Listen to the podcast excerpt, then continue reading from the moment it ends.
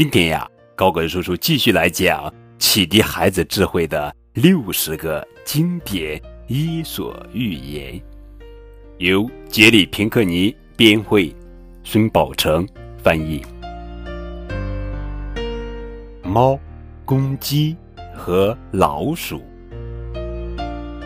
一只小老鼠向妈妈请求，让它去看一看老鼠洞外面的世界。妈妈回答说：“很好哇，可是你别逗留的太久，回来把你看到的一切都告诉我。”小老鼠出去还没五分钟，便拼命地跑回老鼠洞。“哦，我的天哪，出什么事啦？”他妈妈问道。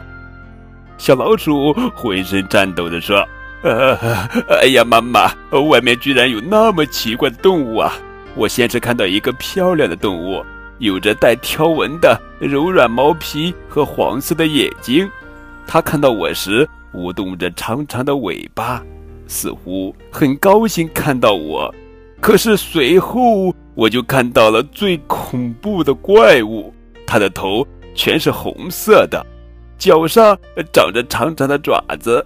它看到我时，张开大嘴。发出“喔喔喔”可怕的尖叫声，于是我就飞快地跑了回来。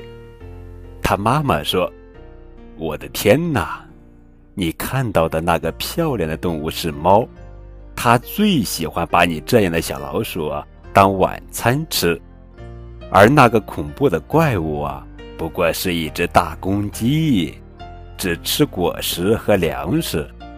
你下次出去。”要多加小心，你要记住，永远不要凭他们的外貌去判断好坏。